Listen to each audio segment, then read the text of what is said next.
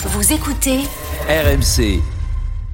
Bonjour Jean-Wilfried, ça va bien on risque, on risque de parler donc euh, de cette euh, de cette voiture balai toute la journée parce qu'il y a des étapes aujourd'hui à la montagne, aujourd'hui, demain, dans la semaine.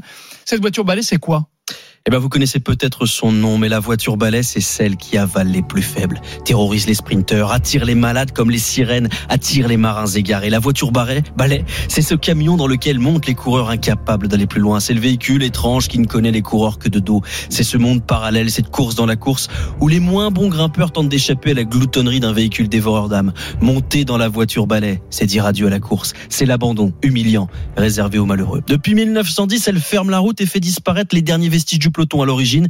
La benne n'était pas uniquement faite pour recueillir les coureurs à bout de force, hein, mais elle était là pour vérifier que les retardataires ne trichent pas en empruntant des chemins de traverse.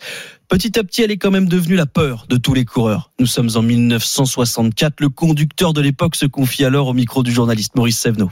Votre premier geste quand un coureur abandonne, c'est de lui retirer son dossard. Exactement, c'est pas ça, c'est ça, oui. C'est le règlement? C'est le règlement, oui. On doit prendre le dossard et le remettre euh, à la ligne d'arrivée en arrivant.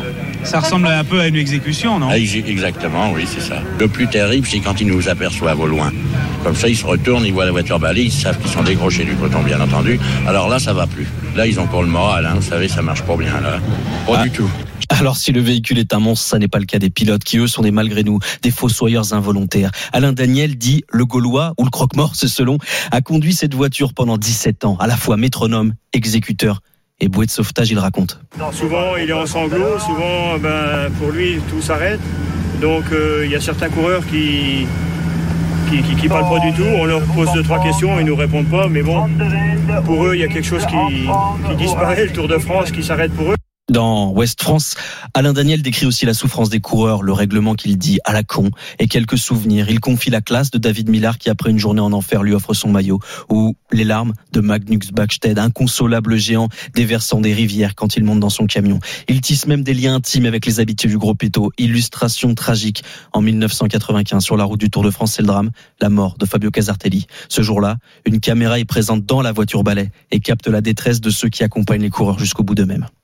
En effet d'apprendre le décès du coureur italien Fabio Casartelli au CHU de Tarbes de la part du médecin du Tour de France, le docteur Gérard Nicolet. Ce matin, je vous dis, en signature, euh, en principe, je les côtoie tous en signature. Je leur souhaite bonne chance, surtout les étapes de montagne.